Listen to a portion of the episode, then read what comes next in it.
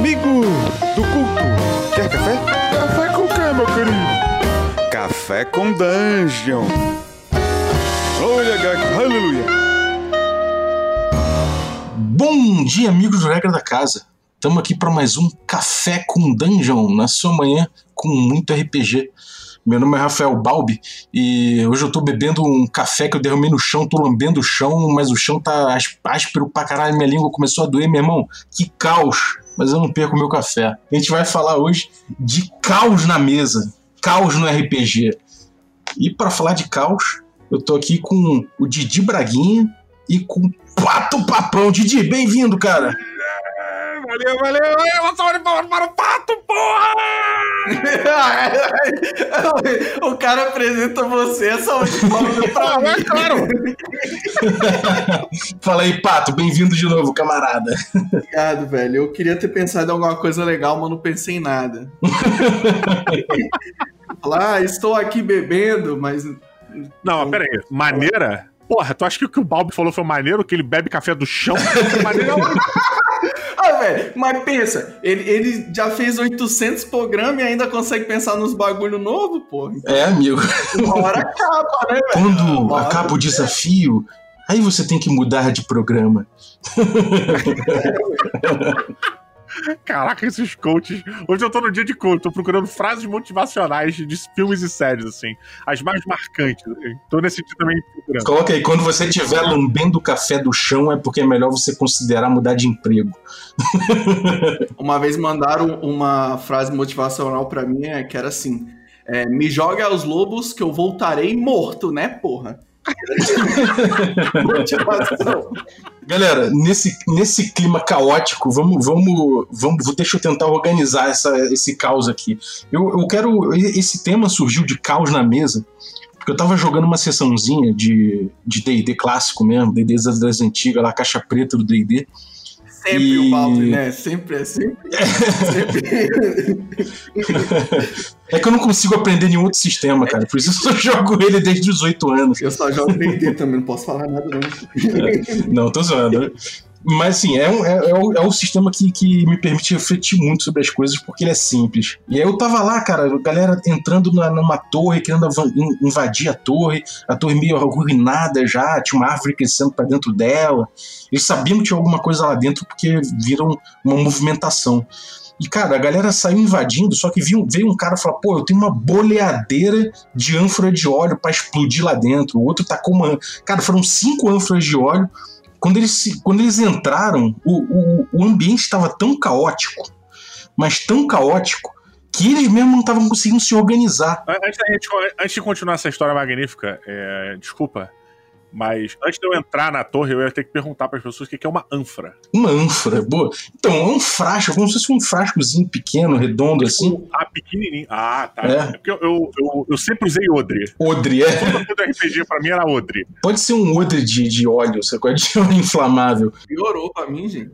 Não tem como vocês falar caneco, não, garrafa. Pois é, né? Pote, pote garrafa. Pode ser um pote. É, não tem como falar PTBR, não. O RPG é a gente usar palavras bizarras para coisas coisas simples, né? É lógico, não tem graça, pô. Pois é, porque você não fala subir na parede, você fala escalei.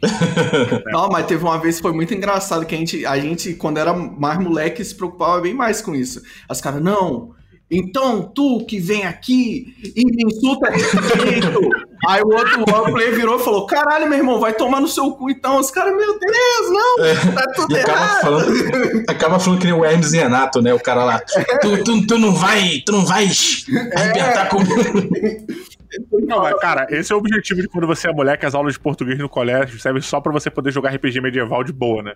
Você falar o português exato, preciso, perfeito, com o seu vocabulário no máximo, falando tudo certinho, conjugando todos os verbos corretos. E você jogar RPG contra um moleque. Depois de velho, tu dá uma. Ah, foda-se. Isso porque o cara acha mesmo que um, que um, um rei medieval ou um guerreiro medieval vai ter o, vai ter o palavreado tinindo, né, meu irmão? Isso já é o caos. O mestre quer botar ali o, o cara falando com um vocabulário polido, e os jogadores escolhendo isso em dois tempos, né, cara? Ah, mas é mais divertido, cara. Ó, pra mim, é igual aquele dialeto de ladrão, gíria de ladrão, não lembro o nome. Pra mim, se o cara chegar, qual é, meu irmão, como é que tá o bagulho aí? Ele já tá no dialeto de, de ladrão, metendo roleplay, mais um de inspiração já. Mas olha, falando em caos na mesa, a, a língua, né, a comunicação, né, ela já é um, um motivo de caos pra uma galera. E seguindo até o exemplo da Bíblia, é, alguns dizem que é um dos maiores livros de ficção, outros seguem, né? Dizendo que acreditam e tal. Aí tô só botando na mesa aí para gerar a discussão. Mas o, o ponto é. A, a própria Bíblia, na, na, história dela, no que ela conta, já bota a língua como um elemento de caos, né? A Torre de Babel, por exemplo, ela foi um dos marcos disso. As pessoas não conseguiam. É, quando elas conseguiam se comunicar, a torre subiu pra cacete, e aí quando ela, elas. Cada um falava uma língua diferente, a torre ruiu. E, e, eu acho que a, a, linguagem ela tem essa, esse fator que une, sim, mas quando ela é colocada numa mesa, dependendo de quem é o teu grupo, cara. É, é, muito isso, cara. É porque, assim, nessa cena que eu falei que quando se estabeleceu o caos, era tanto fogo, é, foco de incêndio e tanta gente se movimentando para cima e pra baixo que eu não tava conseguindo dizer pros jogadores onde eles estavam, eles não sabiam o que, que eles estavam fazendo, sacou? Então, tipo, chegou num ponto que eu falei, meu irmão, quem trouxe o caos pra essa porra foram vocês. E eu vou deixar do jeito que tá. Eu não vou ficar mais organizando essa porra, não. E deixei o, o jogo correr, sim, sacou? Eu acho que você deu até sorte, velho, que numa mesa minha nessa aí, um dos players aproveitar isso aí pra assassinar o outro e roubar. Né? Os caras é mais caótico que ainda. A pergunta é, quando você tá mestrando, fala aí, Didi, quando você tá mestrando, é, você, você se preocupa com o nível de, caos, nível de caos na mesa? Você tenta organizar esse caos o tempo todo? Ah, sempre, cara. Sempre. É, essa, essa própria parada da língua, né, cara? Eu, eu acho que assim, é, todo elemento que, por menor que seja, dá pra você usar contra ou a favor do grupo, né? É, e a linguagem, que é um elemento básico da existência dos personagens ali, ela, se você não ficar de olho, é é porque player é tipo filho, né, cara? Tu tem que, tomar conta. Que... E aí, o cara, o cara, por exemplo, o cara fala élfico e comum, tá? Aí tem um outro malandro do grupo que fala élfico e comum. E o, mais ninguém do grupo fala élfico e comum. Quando os caras querem armar uma treta, fazer uma parada de saca, pra sacanear o grupo, eles falam tudo, eles falam a treta inteira na mesa para todo mundo ouvir. E aí no final, aí o nego fica meio puto, fala, porra, não, não, não. Aí fala, peraí, peraí, que eu falei tudo isso em elfo. aí nego, porra, não, mas. É, tipo assim, aí o mestre tem que falar, é, cara, vocês não fazem ideia do que, que eles falaram. Então vocês têm, que, vocês têm que fazer o acting, né? Vocês têm que atuar como se vocês não soubessem. Pronto, cara, a mesa Fica um caos mesmo. Todo mundo putaço, sacolé. É, como é que eu faço pra saber isso, né, cara?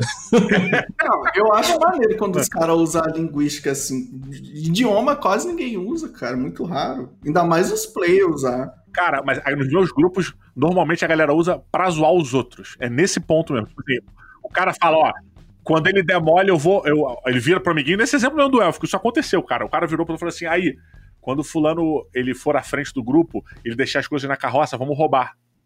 Que aí tu pega de volta o seu amuleto. Aí o, aí o maluco, porra, não vou deixar, vou voltar, então não vou sair da carroça. Aí ele fala assim, pô, mas eu falei isso em élfico. aí, aí, ele fala, pô, tu falou isso aberto. Ele fala, eu sei, você tem que fingir que nada aconteceu. Só pra deixar o player puto, sacou, né, cara? E aí, o cara fica puto, cara. E o cara, tipo, porra, e agora? Agora eu vou ter que entregar meu amuleto? Eu, eu como mestre. É assim. É, assim. é, e, e, isso é organização da informação, né, cara? E, e esse ponto do meta do, do meta-jogo em relação a isso é uma questão de organização da informação, né? É, é como, é que, como é que você faz isso na tua mesa, Pato? Você, quando tá mestrando, você se preocupa com esse bagulho? Ou você, tipo, tem, às vezes, até fala, cara, vou botar um pouquinho de causa aqui? Eu deixo os play pelos play. Eles criam o caos. Meus play é muito ladrão, cara. Nessa aí o cara vai falar: ah, então, se você tá no meio dos gringos, tem dois gringos que começam a falar inglês e olhar para você e dar risadinha. Você acha que eu não vou saber, meu irmão? Ah, então eu quero fazer um teste de tal coisa para suspeitar então do bagulho, então. Aí eles iam dar um jeito de roubar, tá ligado? Pra saber sem saber. E é, e é, ia jogar um negócio. É, como é que você ia saber sem saber então? Aí começa a discussão do caralho. E, e, nisso aí a gente tenta chegar num consenso. Fala, não, realmente, ó. Não, a, a gente tenta sempre que é uma situação real. Teve uma vez que o, o, negócio ficou tão absurdo que a frase que saiu foi a seguinte: cara, imagina assim, na vida real, O Hulk. Ah. Aí a gente começou a rir, porque não teve como, porque a gente comparou a vida real com o Hulk e, e acabou a mesa ali. O pior que tu falou, e eu falei, tá, na vida real, sim, o Hulk, o que que tem? Eu tô te esperando. Ah, a gente já tava assim. a gente já tava assim, ah, não, Hulk, não, gente, a gente chegou no limite. Então, o caos, ele, ele sempre rola, eu, eu nem preciso, tá? nunca precisei, assim, de fazer. Mas olha, uma parada que eu, que eu acho bacana, né? É, é, o, o conceito do caos em. Sei lá, o, meu, o que eu entendo como conceito do caos é a ausência de, de padrões é, ou de entendimento. Assim, o caos é um conjunto de variáveis que você não entende o que está acontecendo, que você não consegue mais calcular, controlar. É, e, e, a ordem, ela é justamente o oposto. A ordem é um conjunto de coisas que você consegue medir, calcular, ter padrão e tal, não sei o quê. E o RPG, bem ou mal, ele é o oposto do caos, né? O RPG, ele é um conjunto de regras para te divertir. Então, a, o RPG, ele é a luz contra o caos, né? Ao mesmo tempo, você tem uma série de jogos que eu, eu que, que, porra, eu vejo muita gente que, que gosta de algumas coisas nessa que favorecem o caos. DCC. É, o. Tem aquele outro. Caralho, esqueci agora o nome. Não era Tuns, não. Tuns é um, tem um outro que é. Pô, do teu boné aí, o DCC, cara. O DCC é muito caótico, meu irmão. Você tá lá fazendo uma magia de boas, de repente, porra, dá tudo uma merda, sai um terceiro olho na tua testa, uma entidade nefasta olhando por você, tá ligado? Cara, mas olha só, aí que tá. Ele é caótico, mas ele tem regra. Sim. Isso tá na tabela. Sim. Sacolé? Tu vai rolar, é esperado. É, existe uma, uma aleatoriedade ali que, mas ela é prevista. O meu maior medo do caos é a ausência de regra. É quando, quando a aventura começa a ficar muito na minha mão e eu tenho que inventar as paradas e os players começam a perceber que eu estou inventando regra. Saca, né? e é tipo, caralho, eles estão percebendo que tá ficando caótico. Tá ficando caótico porque eles estão vendo que eu não sei que, que, como é que eu vou controlar essa parada. Ou quando os players, players pedem alguma coisa e não tem regra para aquilo. Isso aconteceu comigo muito no Tagmar, cara. Tagmar era um, era um jogo que não.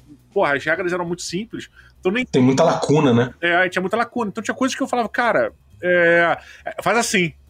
Aí o cara, pô, mas no livro eu falei, não, mas é assim. Aí eu tive aquela postura de advogado, sabe? Mãozinha junto, assim. mas, meu querido, é, tem, tem uma coisa que eu acho que no caos, por exemplo, a gente vê muito que talvez seja um principal instrumento de luta contra o caos na mesa, que é a iniciativa por exemplo, no D&D, todos os D&Ds, né? Em vários outros RPGs. Porque você, pô, o combate é uma coisa que costuma sair de controle completamente e você tem várias minúcias ali do combate para poder regular. É, vocês se sentem o tempo todo tendo que reforçar a ordem da iniciativa ou às vezes a iniciativa para vocês perde o controle e tudo bem? Como é que funciona isso para vocês? Ah, para mim os caras acostumam. Para mim é sempre caótico no começo, ninguém lembra as regras, ninguém lembra de nada, um atropela o outro. Um fala: "Cara, então vou fazer o seguinte, eu vou pular". Não, não pulou não, segurei. Não, não segurou, não. Eu, eu segurei ele pra ele não segurar o cara. Não, caralho, eu joguei a corda, então. E, e, e, no começo é sempre assim. No começo não tem. Mas com, com o tempo a gente fala, não, então vamos, já, rola, já vou rolar a iniciativa aqui. Com o tempo a gente vai amadurecendo no meio do jogo. É, qual, qual o fetiche que os jogadores têm com corda, né, cara? É muito normal ter uma situação caótica e aí sempre aparece uma corda, meu irmão. sempre. É o kit da minha feliz, né, cara? Uma corda, ração para 10 dias, tocha. Não, é, mas ó, a corda, em teoria, é instrumento de fetiche mesmo, porra. Que a galera gosta de amarrar e tal, porra. É, eu nunca fiz. É verdade, cara.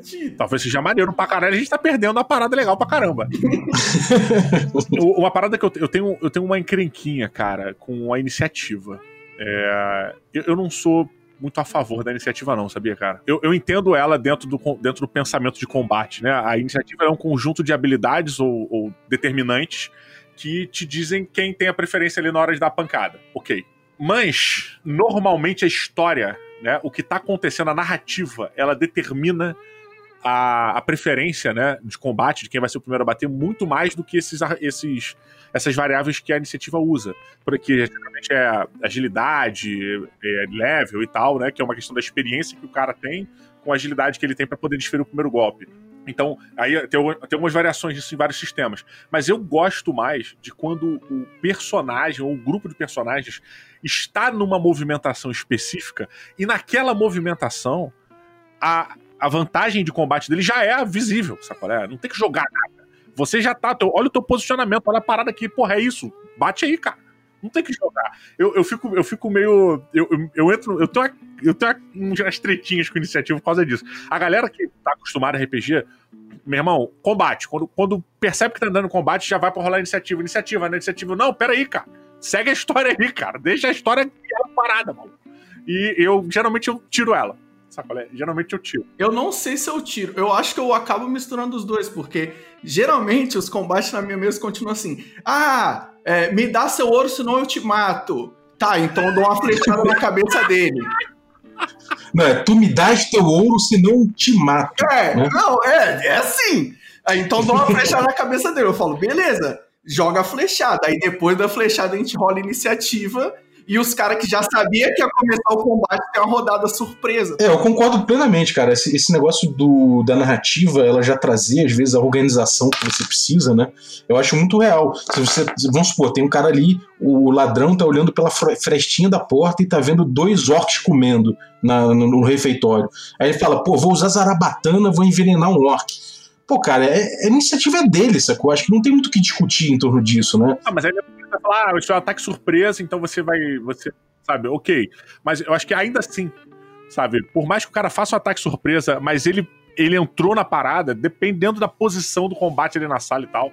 Acho que nem sempre você precisa recorrer ao, à rolada da iniciativa. Mas eu tô muito com o pato, cara. É, eu, é, essa questão de quando o combate inicia, depois que ele rola, aí quando ele já tá no meio do combate, eu vou na iniciativa. Aí você puxa ele pra organizar o caos, né? Exatamente. Mas olha, o Pato puxou uma parada que eu achei muito maneira, cara. É, tem grupos e grupos, né? Tem alguns grupos que são mais caóticos e outros que são menos caóticos. E normalmente meus amigos, eles estão aqui, pelo esse pouco de papo aqui, estão batendo muito com o do pato. É, é uma galera meio do caos também. Então, uma coisa que eu comecei a. Quando a galera entrava, maluco, sabe aquele dia que teus amigos comeram açúcar pra caralho e foram jogar? Cara, e aí é, a galera muito maluco, maluco, nem começa a aventura, já tá aquela falação, aquilo, vou fazer aquilo, vou fazer outro. Quando, quando eu percebo que o dia vai ser um dia caótico, eu deixo eles fazerem o que eles quiserem. Meu irmão, com vocês. Vocês estão tal lugar, que, que, vocês vão fazer? Eu não dou nem, eu não digo nem o que, que tá acontecendo, como é que é. Eu não, eu, se eu tinha uma aventura em, mente, eu jogo ela pra baixo, falo, meu irmão, o que, que vocês querem fazer? E aí os caras, ah, a gente vai fazer tal, a gente vai fazer tal coisa, sei que, sei lá. E eu simplesmente, eu deixo o mundo reagir à ação dos players, cara. Porque normalmente vai ser de maneira muito punitiva, cara.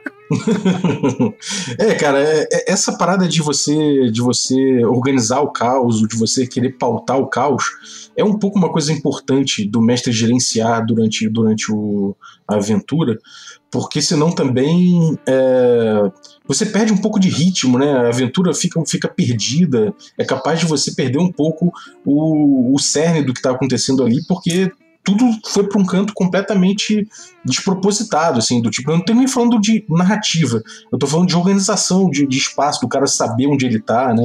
Então tem aquela, aquela, o mestre tem aquela, ele oscila muito entre duas funções.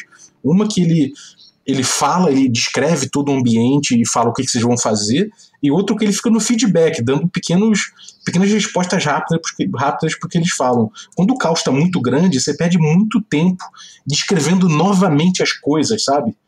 E, e, isso é uma coisa que, que, é, que é uma. Não deixa de ser um problema, sabe? Não deixa de ser uma, uma parada que toma muito tempo de aventura, né? Mas dependendo do que for, eu deixo meio que. Os, eu falo assim: vocês estão numa sala. Aí, se os caras quiserem saber como é que é a parede, aí eu falo como é que é a parede. Se vocês quiserem saber se tem uma porta, aí eu falo como é que é a porta. Porque dependendo do for, não, não adianta você ficar falando que na terceira informação eles esqueceram da primeira já. Uhum. Mas, cara, é, nessas horas realmente tem alguns recursos e a iniciativa é um deles, que serve até para dar uma organizada, né? É, porque às vezes eu uso iniciativa fora do, fora do combate. Mais até do que em combate, eu, eu, eu acho ela importante também. É, na, e na verdade, deixa eu até me recolocar aqui, cara, porque eu não sou contra a iniciativa em si. Né? Eu sou contra a maneira como a iniciativa é feita. É, eu acho que a ordem dos turnos de, de, combate é importante, mas a maneira como se determina ela que eu sou meio contra de como ela é determinada. É, agora, eu gosto de usar muito a iniciativa quando tá mega caótico, justamente para dar a vez de fala de cada um, sabe qual é? Senão, o problema do caos é que normalmente quando começa a ficar muito caótico, um player ou dois não vão participar tanto quanto outros sabe? Você vai ter um alfa player. Né? Quem fala mais alto leva, né? Exato. É, um, jeito, um jeito que eu faço para não ter que ter iniciativa necessariamente e para garantir que tá todo mundo falando é que eu rodo no sentido horário a mesa, sabe? Ou você tá no, no, no Discord, eu pego a ordem ali e vou falando, tá, você, o que, que você faz? Você, agora você. E isso é uma coisa que ajuda. Aí você não precisa necessariamente botar uma iniciativa que aí embaralhe um pouco essa ordem, né? Aí, às vezes, na iniciativa, dentro do, da iniciativa, é, eu gosto de tacar iniciativa de grupo às vezes. Legal. Prefiro, talvez, porque aí você. E deixar o grupo se organizar. Né? Exatamente, aí você fala, cara, vocês que se virem. Olha, tem uma parada, tem uma parada de dungeon também que eu acho que facilita muito para a organização do, do timing, né? Que é o, a fileira. Porque a dungeon costuma ser um pouco mais apertadinha, né? E aí, é, pelo menos a minha experiência com dungeon é, beleza, vocês estão entrando na dungeon, como é que tá a ordem? ah, fulano vai na frente, outro atrás, aqui no meio, que é o mago, né? E aí, fulano nos fundos protegendo a retaguarda. Ah, beleza. Então, tipo, quando alguma coisa acontece, a ordem da, da dos acontecimentos meio que. De, a, a, o local onde as coisas acontecem vai fazer com que um grupo específico de pessoas reaja é, porque tá vendo a parada, né? Ou porque tá perto, etc. Então acaba sendo determinante nesse sentido, assim, cara. Eu, eu acho maneiro. É, essa regrinha da fileira indiana é uma parada que às vezes dá uma ajudada. É, é um clássico. Agora, cara, e espacialmente, assim, porque uma das coisas que gera mais causa em mesa é quando eu tô imaginando o espaço de combate ou o espaço de, de interação de um jeito, você, outro jogador, tá imaginando de outro jeito completamente diferente, um terceiro outra parada, e assim, a gente tá tentando dialogar, mas é, às vezes a, a, uma falta de coerência nesse espaço imaginário leva o jogo para um completo caos. Como é que vocês, vocês, vocês sofrem com isso? Vocês, já, vocês aprenderam a remediar isso? Como, como é que isso funciona para vocês? Isso aí eu nunca passei, não, porque desde sempre, mesmo quando a gente não tinha recurso para porra nenhuma, a gente comprou uma cartolina, passou um filme por cima assim, fez uns quadrados, Aí a gente desenhava com piloto e apagava com álcool, tá ligado? Você não, ó, como é que é a sala? Ó, a sala é isso aqui, ó, tu, tu, tu. Aí desenhava assim na hora, aí era tranquilo, tá ligado? Uhum. Falar, ah, então é isso. A gente dava um jeito. É, cara, grid, grid tem, esse, tem esse, essa facilidade muito grande, né, cara? Às vezes, às vezes não era nem, tipo, o grid de combate em si, mas tipo, ah, mas como, como é que tá a torre em relação à taverna? Fala, não, ó, se a taverna tá tipo aqui, aí, aí desenhava nesse, em cima dessa cartolina. Uhum. Qualquer coisa que precisava rascunhar, rascunhava ali em cima. É, eu, eu, não, eu não costumo usar muito grid, não. Ixi, tá agora, hein? O cara do D&D não usa grid, o cara do D&D. Eu não uso grid, eu não uso grid. Eu uso teatro da mente mas eu uso eu, eu, uso rascunho, cara. Eu uso muito rascunho. Eu pego o papel, coloco ali na frente, rabisco pra galera, assim. E às vezes um simples, um, assim, um simples esbocinho, sacou? Como o Pato falou mesmo, só se você pegar um ambiente e retratar ali, já ajuda muito, né, cara? Já quebra o caos pra caralho. Por outro lado, eu acho legal, de certa forma, que você tem ali quatro imaginações diferentes e elas consigam dialogar no mesmo, no mesmo espaço de ficção, sabe? Isso é, isso é a coisa mais doida que eu acho que o RPG pode trazer. Verdade. Cara, olha, eu, eu tenho uma, um ponto assim, eu, eu, eu sou board gamer também, então eu gosto muito de miniatura na mesa. É, eu gosto muito dos, dos, periféricos do RPG também. Eu adoro, adoro. Se eu posso ter miniatura, eu vou, eu vou botar. Se eu tiver, eu vou botar. Eu adoro, cara, eu gosto muito mas o que não, o que não é um impeditivo e, e não é um limitador, como, pro, como o Balbo disse, para o teatro da mente. É, porque o, o, meu estilo de RPG ele é muito mais é, super cine do que qualquer outra parada, sabe? É meio tela quente. E por isso que eu gosto muito do Savage Worlds, cara. É um sistema de RPG que, que para mim é, tipo, furioso e tu, é um, tu tá um, tu é um personagem de um filme, tá ligado? E vambora. E, e, é isso, o cara vai fazer paradas que ele, porra, não necessariamente só acrobacias e tal, mas ele vai vivenciar situações, vai estar em contato com experiências que o, ele, o humano normal, não vai ser muito mais difícil. Que seja escalar a parada, sabe qual é? E uma coisa que eu gosto de fazer é, se o cara quer fazer uma coisa e por causa de, sei lá, um metro ou dois metrinhos, ou por causa de, ah, um impulso aqui o cara não vai conseguir, e é uma parada legal para ele, pro personagem e pro player, eu deixo e, e apoio ainda, e motivo, e faço ele acontecer. É, porque toda, toda ação que o personagem fizer que motivar ele, eu consigo fazer com que mais à frente ele tenha uma queda mais acentuada quando eu destruir a cara dele, entendeu? Mentira. É. mentira, mentira, mentira. Tô brincando, tô brincando. Mas eu, eu gosto de, eu acho que é esse equilíbrio de emoções, assim, que você vai alimentando a narrativa, sabe? Então você tem aquela onda subindo de tensão, descendo. Então, às vezes, o cara vem, tá vindo, pô, o cara tá dois metros de distância da porta e ele ainda tem um golpe, ele não vai conseguir bater. Porra. Aí ele tá num bode. Eu falo assim: não, cara, tu tá perto sim. Não, mas pelo carro, não, dá sim, cara, porque tu, tu anda um pouco mais rápido quando tu corre, então tu ganha um pouco mais de espaço. Aí o cara, beleza, ele nem vai pensar que você tá falando, cara. Você fala qualquer merda, cara. Beleza, tu abriu a porta da espadada. Show, tu abriu da espadada. Porra, que foda. Ele, caraca, moleque. Porque ele já tá visualizando o bagulho, sabe? Na cabeça dele. Aquilo já existe, já tá lá. Então eu não vou ser eu que vou tirar aquilo da mão dele, sabe qual é? Toma essa porra aí, maluco. Vai, para essa porra incrível. É uma coisa pequena, sabe? Quando é pequeno, eu vou lá e libero. Quando é, porra, gigante, aí eu. Não, peraí. Cara, teve uma, teve uma vez, tinha um camarada nosso, a gente tava jogando uma aventura, é, acho que era Gunk Cyberpunk, cara. Tava muito. Cara, tava. Não era nem caótica, cara. Tava muito maluca.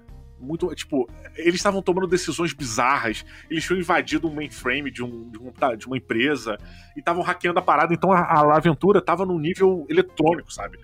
É, e aí começaram a vir os seguranças da parada trocar tiro. E aí tava misturando o mundo virtual com o mundo real. E a, eu já não tava entendendo direito é, quem era quem na parada, porque às vezes o, hacker tava mexendo na parada, ele dava uns tiros. E tava muito confuso, cara. E aí eu sei que um dos caras conseguiu fugir num, num mini jato que ele tinha pela janela da parada, só que não, ele deixou o hacker para trás. É... E aí o hacker não se ligou que o maluco já tinha ido embora, ele simplesmente pulou a janela. E aí, na hora que ele falou, pulei a janela, o maluco já tinha ido embora. Tinha acabado de falar, pô, beleza, saí com o meu jato, fui. O jato era muito rápido, sabe? Já tinha, sei lá, percorrido, sei lá, 100, 300 metros, sabe? Em menos de um segundo. E aí o, o cara, beleza, pulei pela janela então. Eu falo, cara, a acabou de falar que o maluco saiu de jato. Aí ele, falou, é. Falei, falou. Ele falou, ah, cara, mas eu não tenho nem como lutar, eu vou pular mesmo. Falei, mas tu vai morrer, cara, vocês estão no trigésimo andar da parada. Eu, mestre, falando, cara, tu vai morrer, cara. Aí ele, ah, cara, vou tentar me agarrar em alguma coisa. Falei, cara, é um prédio do futuro, não tem beirada, não tem janela de madeira pra tu agarrar. Aí, aí ele, ah, sempre tem alguma parada. Eu falei, beleza, meu irmão, olha só, era, era Gunf Cyberpunk.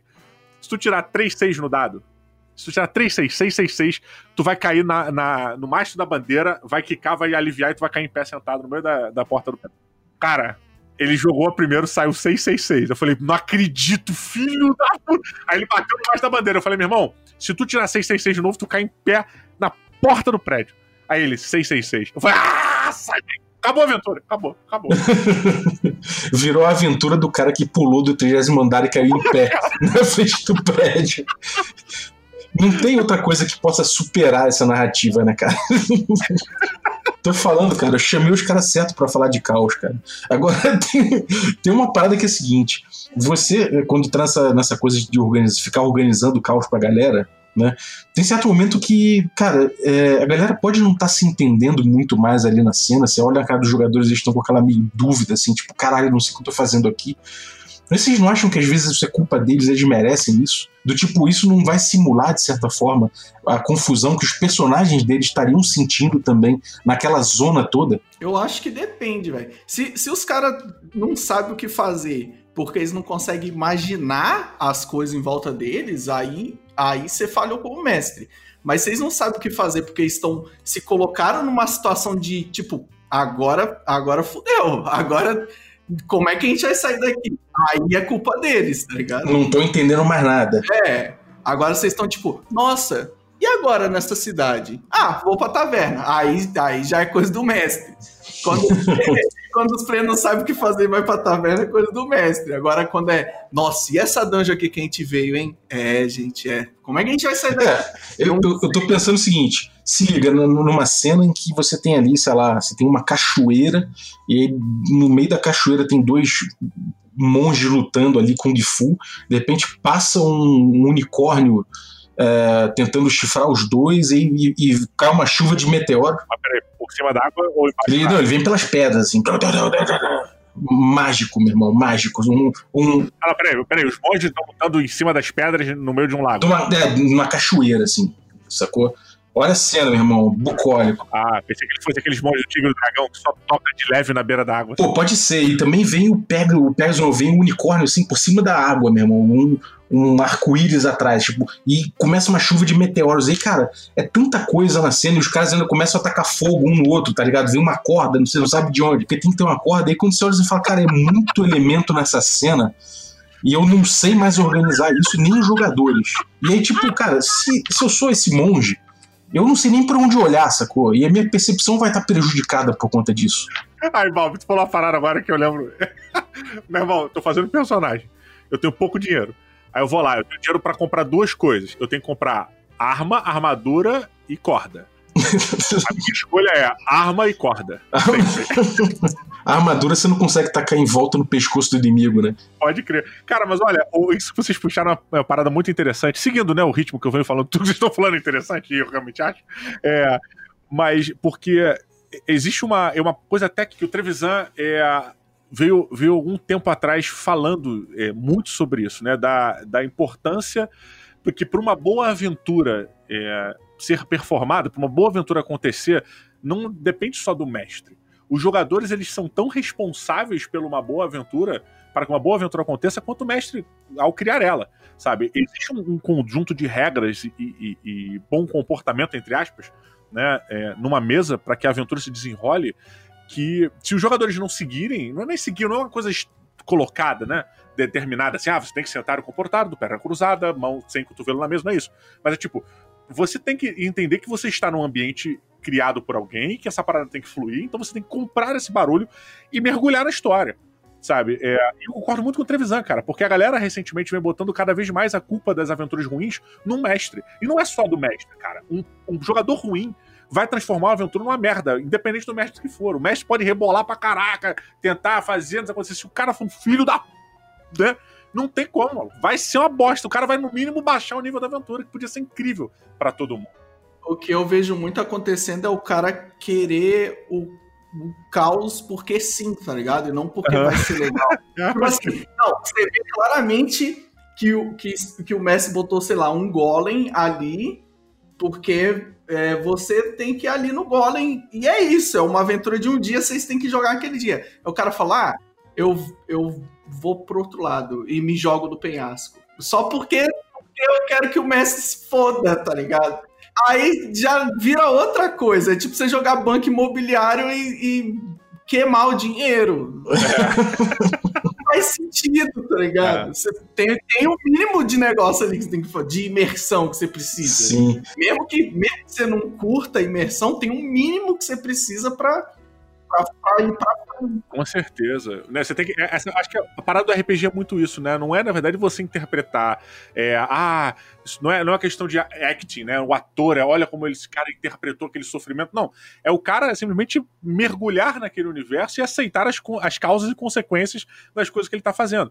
É, uma coisa que, eu, que eu, o Beto, né, que grava comigo Matando Robô Gigante, ele odiava RPG. Odiava, maluco odiava, odiava. Mas ele era esse babaca que ia jogar e não deixava, e ficava fazendo merda, roubava os outros, batia nos amigos, sacolé de propósito. E, e, ficava assim. E, cara, eu, eu nunca fui de criar aventura sabe? Eu, eu imagino, eu já até conversei uma vez com o Bob sobre isso por um episódio que não foi pro ar do Mod mas eu entendo tudo que está acontecendo naquele universo ao redor daquele personagem e eu deixo o universo reagir a ele. Normalmente, quando eu quero, quando eu vou fazer uma aventura específica, alguma coisa assim, eu sei, eu crio um vilão ou crio um objetivo e algumas coisas que podem ou não aparecer durante isso. Mas como a pessoa vai chegar lá ou como a pessoa vai enfrentar, aquilo é coisa do player, sacolé? Depende do player como ele vai se comportar para que o universo reaja ao que ele está fazendo. É, e o Beto, quando entrou, cara, ele entrou muito, tipo, tudo que era colocado, ele escaralhava, sabe? Aí viu um maluco assim na taverna, ele falou: beleza, vou pegar a caneca e vou jogar na cara do barman. Porque eu quero, meu personagem é assim. Falei, então tá bom.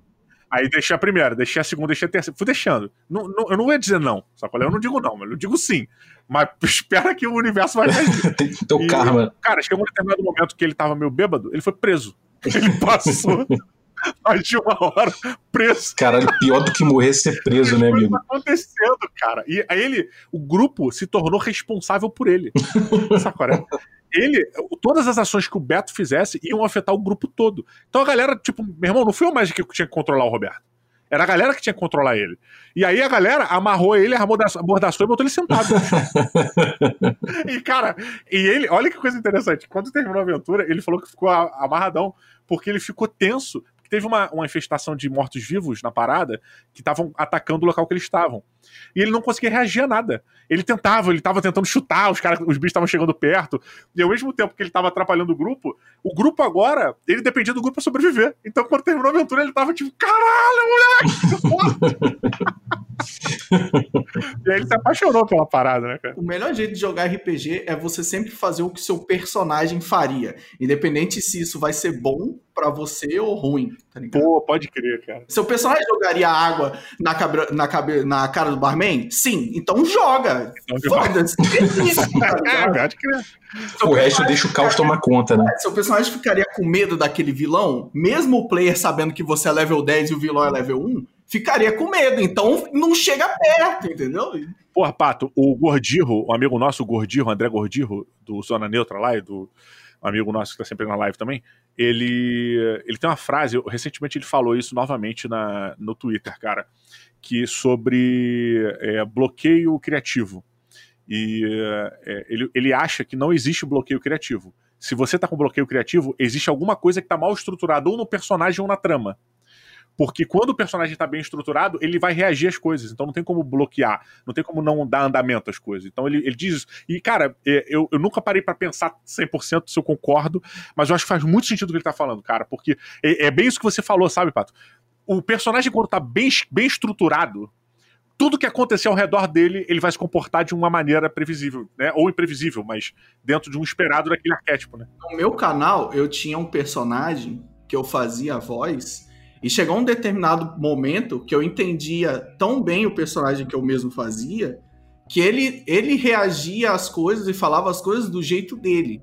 Quando eu fazia os roteiros, por mais que eu tinha escrito, na hora que eu ia gravar com a voz dele e que eu lia, saía automático já. As coisas que ele, meio que ele era uma entidade. Ele queria falar, ele falava do jeito dele.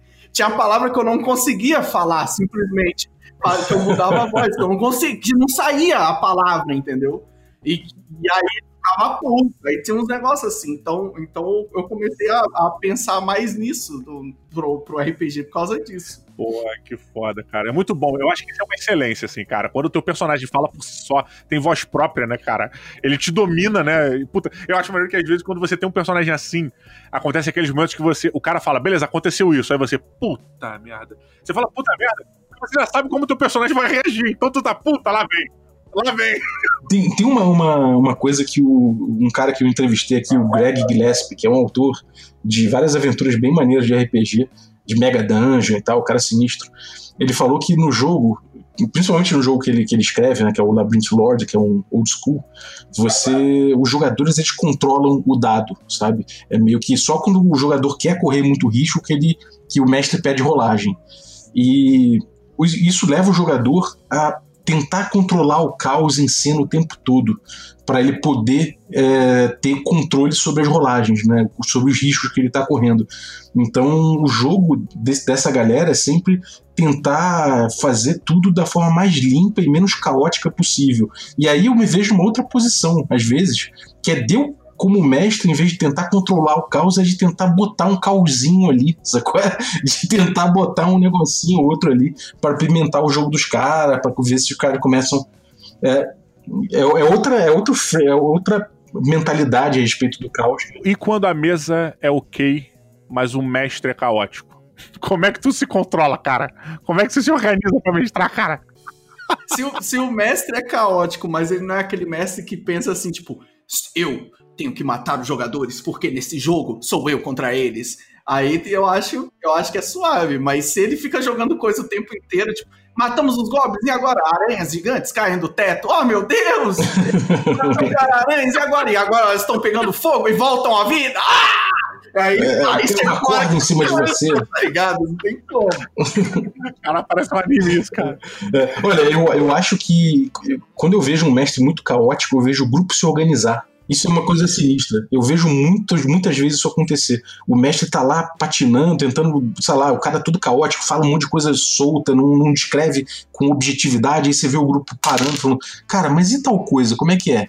E a outra coisa ali? E como é que eu falo? E, e é engraçado essa dinâmica, né? Que parece que todo mundo, o grupo inteiro, mestre e jogadores, tende a querer buscar uma zona onde eles possam todos trafegar na mesma narrativa, né? Isso aí eu acho legal do player perguntar, porque, pelo menos em mim, dá uma sensação de que o personagem tá explorando o lugar, tá ligado? Não, não é o mestre falou, ah, vocês chegam num lugar que é assim, assim, assado. É, vocês chegam num lugar, fala, tá, Eu olho para a parede, como é que ela é? Assim, assim, assim. Ele que olhou para a parede, entendeu? Não foi o. Então, ele que tá, ele que tá ah, fazendo a ação. Eu acho mais legal. Não acho que é caótico, acho que é Acho que é assim mesmo, é. é. Tem a famosa regra do 3, né? Que é uma coisa que. É uma dica que eu costumo dar quando o mestre tá meio perdidão. Eu falo, cara, tenta descrever sempre de três em três elementos da cena, sacou?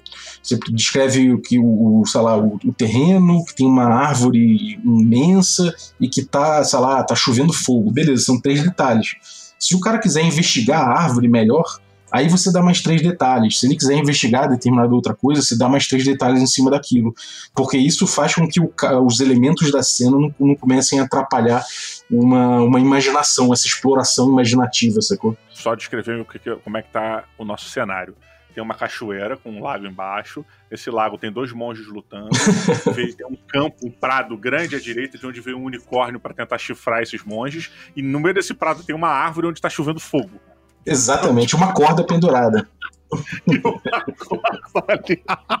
Mas, cara, uma coisa que eu, que eu vejo do caos, que, é, que eu, eu tenho muita dificuldade de, de focar, né? De estruturar algo, né? De, de ter uma, uma construção não só narrativa, mas é, no geral, assim, na, na, na, no entendimento geral da, da, da aventura, de qualquer coisa. É, e uma das coisas que eu percebia, por muitos anos eu tentei lutar contra isso, então eu tentava seguir a estrutura normal de uma aventura. Sei lá, ah, então vou criar aqui os cenários, vou criar aqui as premissas, é, as ativações, os gatilhos, não sei o quê, e aí existe toda uma cronologia, blá, blá, blá, blá, tá, nunca deu certo, é, tentei diversos modelos de, de aventura pronta, é, eu para eu tentar fazer, né, tentei estudar uma maneira de criar uma aventura que ela funcionasse para mim, e era um horror, cara, porque eu, eu me perdia, sempre me perdia no meio, porque alguma coisa me chamava mais atenção. E aí aquilo eu tinha que depois trazer de volta e ficava nessa coisa. E, cara, sempre foi um horror é, para mim seguir uma cronologia de maneira. Seguir, criar uma aventura, né? Levar uma aventura de maneira tradicional. Até o dia que eu abracei as minhas, minhas dificuldades, sabe? Eu cheguei e falei, cara, eu mestro assim. Eu, eu, eu sou. É quase editor de vídeo, que tem a, edição, a edição antiga de fita, né? Que você tinha que fazer uma edição meio que cronológica, né? Início, meio e fim certinho. E aí a, começou a área do computador, que você não tinha mais começo, meio e fim. Você botava as coisas onde você queria botar, dane-se. Era só puxar ali, voltar, não sei o quê. Antes não, você tinha que pegar a fita, ah, tá no começo, tá naquela parte assim, tira ali, cola essa porra na fita e tal. É, e quando eu comecei a aceitar, cara, que eu tinha essas dificuldades, eu comecei a transformar, de verdade, é meio, meio, meio coach essa porra, mas eu comecei a transformar essas dificuldades em vantagens, sabe qual é? Porque eu comecei a entender o que, que era aquela aventura, o que, que eu queria que acontecesse, é, entender os personagens e deixei eles viverem. Na, naquilo lá, sabe? E deixei. Eu tentava motivar os caras pelo sentimento muito mais do que pela, pela, pelas coisas que estavam ali, sabe? Eu, eu tentava convencer as pessoas de que aquilo é real, de que aquilo estava acontecendo, e no momento em que eu convencia, eu sabia que eles estavam imersos e a jornada estava pronta para começar. E eles meio que iam naturalmente, eles começavam a ir naturalmente. Então, é, essa coisa meio que. É, não é anacrônica, mas. É, é meio anarquista, de certa maneira, é, que, que não, não tem a ver com não descrever bem um cenário ou não fazer uma ordem iniciativa, é, mas ela esse o sujeito, verbo e predicado, ele para mim ele não é tão necessário é, a partir do momento em que eu, que eu consigo cativar o player, sabe? É? Que o jogador, o personagem dele mergulhou, sabe? Comprou meu, minha motivação. E aí eu meio que deixo de lado. Então eu perguntei essa parada até pro Pato, cara, porque eu tive demorei muito tempo, cara, pra, aceitar que, tipo, cara, eu não vou conseguir ser um mestre tradicional. Então, velho, eu, eu mestrei muito, muito tempo assim, mas era mais preguiça mesmo. Só que, tipo, para mim, o mais interessante sempre foi a história dos moleques. Os moleques sempre escreviam duas, três páginas de background pros bonecos. Era, tipo, sempre, toda vez. Menos o, o, sei lá, quem não queria muito jogar falava, ah, meu personagem perdeu a memória.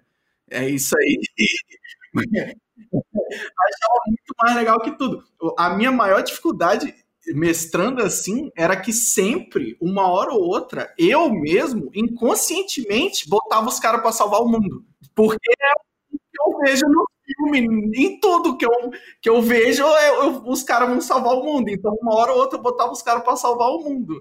Aí, aí por isso que eu tô fazendo essa tabela, porque aí tem os temas, tá ligado? Aí eu, aí eu, eu tento pra não, pra não cair nisso de novo. Pato, imagina se fosse contigo. Tu tá lá no boteco com a galera, Pato. Tá você e a galera no boteco. Aí chega um maluco, senta do teu lado e fala assim: Pato, preciso de você. O mundo está correndo perigo. Tu ia comprar? Mas aí que tá, não era assim, tá ligado? O bagulho ia, ia, fluindo normal. Só que aí, de repente, eles descobriram que o druida que eles mataram, na verdade, estava tentando convocar um ser poderoso, um, um antigo, a natureza, Gaia, a mãe terra, que todos os humanos. e isso, a gente já tava jogando, sei lá, dois anos. Eu falei, putz, eu fiz de novo. Eu fiz de novo. Isso é uma, isso é uma coisa que eu vou te falar, Pato. É, a tabela ajuda, mas não, não, não nem, nem, sempre também. Você pode ver o caso do DCC, que tem muita tabela, e as tabelas às vezes só criam mais caos na parada. Mas eu entendo, eu entendo perfeitamente o que você botou aí, porque quando você tem um. Quando você tem um. É, algum, alguma coisa para se debruçar em cima, né, alguma coisa objetiva, ajuda você a não extrapolar no subjetivo. Né? Então, é, eu, acho que, eu acho que isso é, é realmente, para dependendo do teu tipo de, de mestragem, né, você vai recorrer a tabelas e isso vai te ajudar a manter caos ou manter ordem, né? Então vai depender muito do teu estilo mesmo. O meu, o meu problema não é nem o caos, tá ligado? O meu problema é que eu, eu percebi que eu sempre acabava jogando o negócio pro mesmo lado. Sempre que eles entravam na floresta, eu meio que sempre acabava descrevendo ela do mesmo jeito. Eles entravam na cidade e por aí vai. E, e há muitos anos eu assisto um canal de improviso, de comédia. E eu percebi que todos os jogos, eles têm um tema para improvisar em cima. Aí a tabela que eu criei é, é meio que isso, para isso. Aí, tipo, tem um jogo que o tema vai ser um lugar, tem jogo que o tema vai ser um nome, tem jogo que o tema vai ser uma letra. Aí a tabela vai decidir se é um lugar, um nome ou uma letra. Pra eu improvisar em cima daquele tema. Saio, eu saio da minha zona de conforto, ao invés de botar, cara, vocês encontram lobos fodas, aí eu rolo o dado, é esquilos. Fala, ah, vocês encontram esquilos os caras provavelmente só vão matar os esquilos e comer, tá ligado? Mas. E aí eles matam os esquilos, os esquilos estavam construindo uma represa que é, ia impedir o mundo de acabar, e aí, porra, fudeu, meu irmão. Eu fiz isso de novo? Demorou, galera. Acho que a gente deu uma, uma boa. Uma, um bom papo aqui sobre caos. É claro que caos é um tema infinito e não tem ordem que dê jeito nisso aí. Mas acho que a gente já teve um papo, inclusive, que, porra, pegou dos dois lados aí, tanto em quem precisa de mais caos na mesa, quem precisa de menos caos, acho que isso depende do teu estilo, realmente, como o Didi falou, e como o Pato resolve também com auxílios. Então, cara, se você precisa de auxílios de tabela e tal, hum, prepare-se para enfrentar o caos ou prepare-se para botar um pouco mais de ordem é, na tua mesa aí. Acho que é, acho que a, a lição que fica é essa. Né? Ah, mas isso só se te incomodar, tá? Porque é um bagulho que sempre me incomodou quando eu jogava. Mentira, esse é o jeito certo, é, faça agora! Ó, minha última frase: se, você, se a sua mesa tá caótica e você não sabe resolver, não existe nada que um dragão imperial dourado não resolva. Ele é lawful motherfucker, né, cara? Maneiro. E você, Pato, dá um, dá um, salve final aí. Não, não tem como ganhar de um dragão, eu desisto. Você ganhou dessa vez, o da próxima será diferente.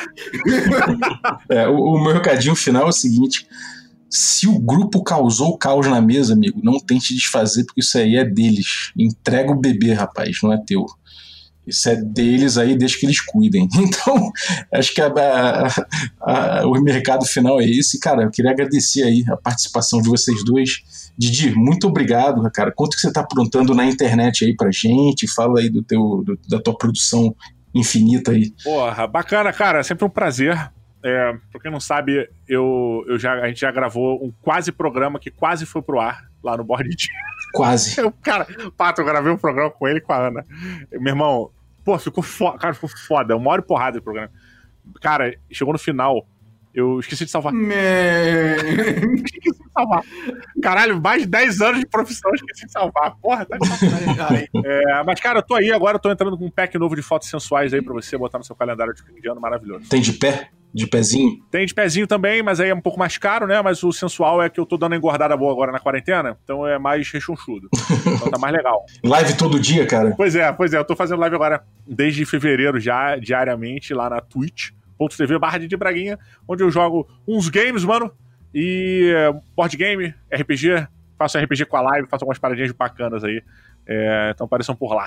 Todo dia em algum horário. Maravilha. E você, Patópolis, conta aí pra gente. Ah, eu não conto nada, eu sou a mesma coisa de sempre, gente. Qualquer coisa barra pato papão, mas eu não aconselho não. E eu só queria abrir um parênteses que eu acho lindo o Didi fazer essas coisas, porque sempre que eu preciso de um exemplo para os caras falar, porra, eu sou treinado nisso, como é que eu errei? Cara, é impossível. Fala, é, então, o cara grava 10 anos e errou ali, é um, tirou um dado, cara.